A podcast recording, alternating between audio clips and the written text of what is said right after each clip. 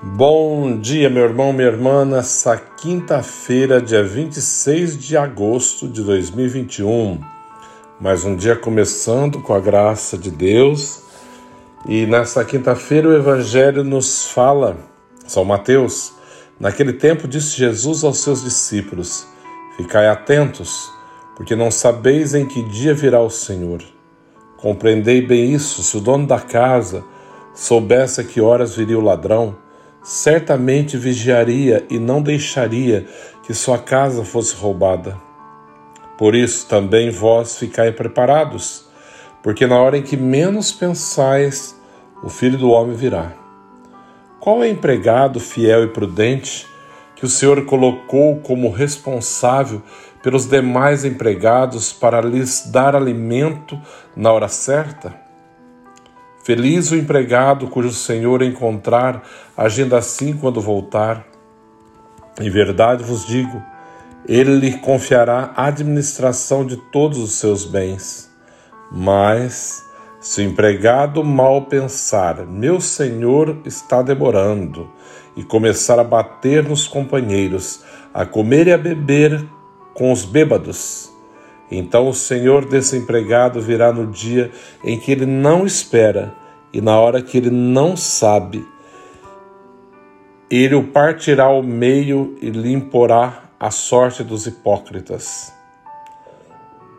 Ali haverá choro e ranger de dentes. Palavra da salvação. Glória a vós, Senhor. Esse evangelho é bem direto, né? Ficai atentos, preparados, porque não sabeis em que dia virá o Senhor. Nunca, deixemos, nunca devemos deixar para amanhã. Amanhã eu começo. Ah, amanhã eu faço. A hora que eu tiver um tempo, a hora que eu não tiver nada para fazer, eu acho, eu acho tão interessante quando alguém diz isso, né? Ah, quando eu não tiver nada para fazer, eu vou aparecer lá na igreja. Olha que bom, né? Talvez não dê tempo mais. Venha enquanto pode. Faça enquanto pode. Né? Muda enquanto pode mudar. Porque o controle dos dias, do tempo, não está nas nossas mãos. Quando menos pensamos, o Senhor vem. E daí? O que, que nós temos para apresentar a Ele? Nada? As nossas desculpas, oh, porque eu estou muito ocupado, sabe? A minha vida era muito corrida, eu era muito ocupado. Isso não funciona. Temos que aprender a dar prioridade ao Senhor. As coisas de Deus têm que ter prioridade. Ah, padre, mas aqui nós estamos para trabalhar, sim, claro. Mas sem a graça de Deus, sem a saúde e a vida, você não pode fazer nada. Então, que falta de inteligência é essa? É claro que, primeiro de tudo, tem que ser Deus, o amor a Ele, o respeito, o carinho, a gratidão por aquilo que Ele nos faz. Quando nós encontramos com sabedoria esse caminho, tudo se torna mais fácil. Agora, quando nós deixamos a estupidez tomar conta da nossa vida, uau, achamos assim que, ah, mas temos que trabalhar, ah, mas temos que fazer. Ah, eu não tenho tempo, a minha vida é muito ocupada. Isso não é desculpa. Arruma um tempo, providencia, prioriza as coisas de Deus na tua vida e vai entender que tudo tornar-se-á mais fácil. Até aquilo que era tão pesado tornar-se-á leve, porque não será apenas você que irá carregar sozinho, mas sentirás a força de Deus ao teu lado. Cuida-te, prepara-te, preparemos-nos, cuidemos-nos cada dia mais, porque tudo está nas mãos do Senhor. Ele virá como um ladrão, a hora que menos espera, chega, arromba a casa e leva tudo que tem, saqueia tudo. Assim será a vinda do Filho do Homem. Quando menos esperar, ele chegou. Pode vir na segunda vinda, a parousia, que é a segunda vinda de Cristo, mas também pode chegar através da nossa morte a qualquer momento. E aí, o que é que eu preparei? O que, que eu tenho realmente nas mãos para apresentar ao Senhor?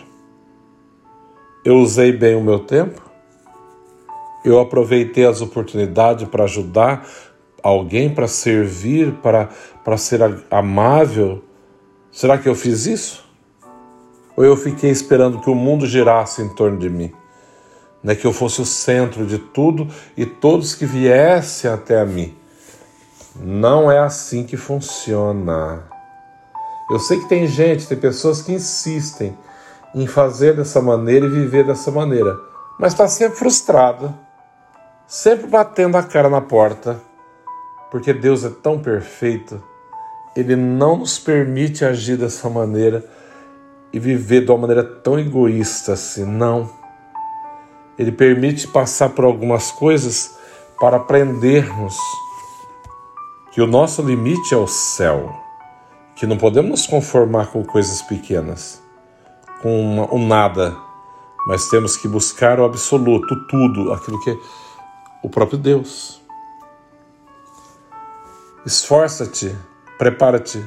O Evangelho diz assim: